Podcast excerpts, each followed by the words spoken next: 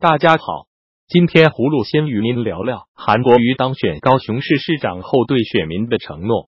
韩国瑜在高雄胜选，他晚间接受媒体联访时表示，现阶段对两岸看法就是九二共识，当选后会建立两岸工作小组。韩国瑜说，因为有九二共识，我们知道未来高雄市往整个海外辐射出去，我们心中没有任何围墙，全部都是道路。条条道路通罗马，条条大路通发财，条条道路通赚钱。韩国瑜说：“希望跟所有人和平来往，快乐交朋友，快乐交流，快乐做生意。特别是年轻人这一部分，年轻人是未来栋梁，他也会加大力度为年轻人开创更好的条件。”韩国瑜说：“他当高雄市长之后，高雄要整个大进大出，面向国际，面向海洋。”面向未来，全部都是道路，畅通无阻。韩国瑜说，过去高雄这段时间面临的困境，有很多好的产品卖不出去，观光客、投资客在萎缩中。来在卖东西这一块，韩国瑜说会做两件事情：第一，高师傅架设交易平台，所有个体，不管是农民、渔民、花农、畜农与工业产品，还有各个有特色的产品。借着这个平台，直接可以出去。第二，有些重点产品由他本人或副市长一定带农民、渔民为主体，直接到外面抢订单。不管是东南亚，不管是中国大陆南部、南南合作，甚至往北一点，都是在将来要销售目标以及希望能够寻求合作背景。这两件事情一定要立即做。葫芦认为，韩国瑜之所以能够高票当选。得益于他接地气的竞选纲领，但当选后，他同样面临严峻考验。韩国瑜的两项承诺应该肯定，但如何与中共交往中保持台湾的独立性和如何尽快提升高雄经济，并不是一件容易的事。接着，葫芦与您聊聊于丹被免职的事，因为在百家讲坛上一部《论语》的解说而爆红的于丹。最近传言已经被免去了北京师范大学艺术与传媒学院分党委书记的职务。有媒体第一时间联系到了该校的管理人员，据他说，就这个事情，他们学校刚刚才开了个专门的会议，目前还没有官方宣布。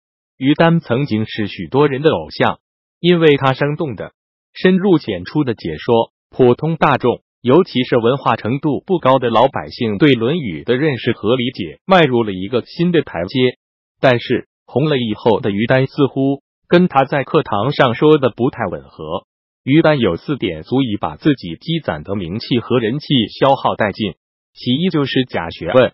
有许多文化底蕴比较深厚的人就评价说，跟百家讲坛上其他的教授大师相比，于丹讲的东西就是幼稚园的水平。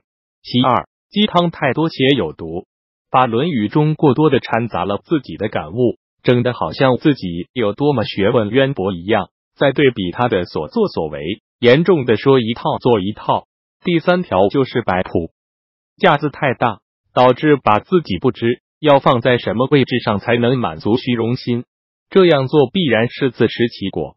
第四条说他失去了做人做学问的初心。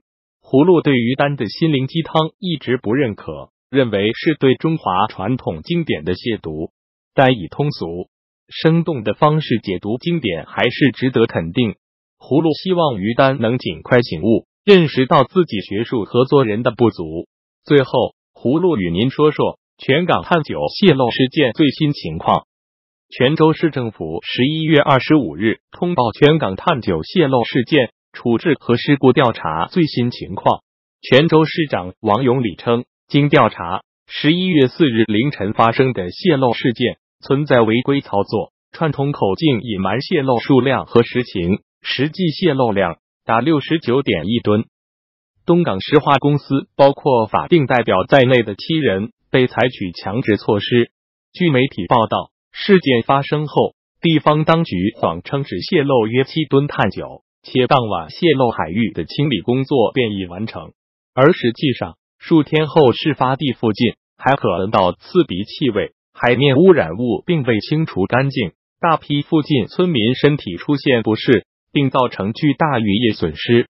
有网上视频和图片显示，事发后泉州电视台的记者在现场报道时，一边戴着两层口罩，一边称空气质量正常，遭到现场村民斥责。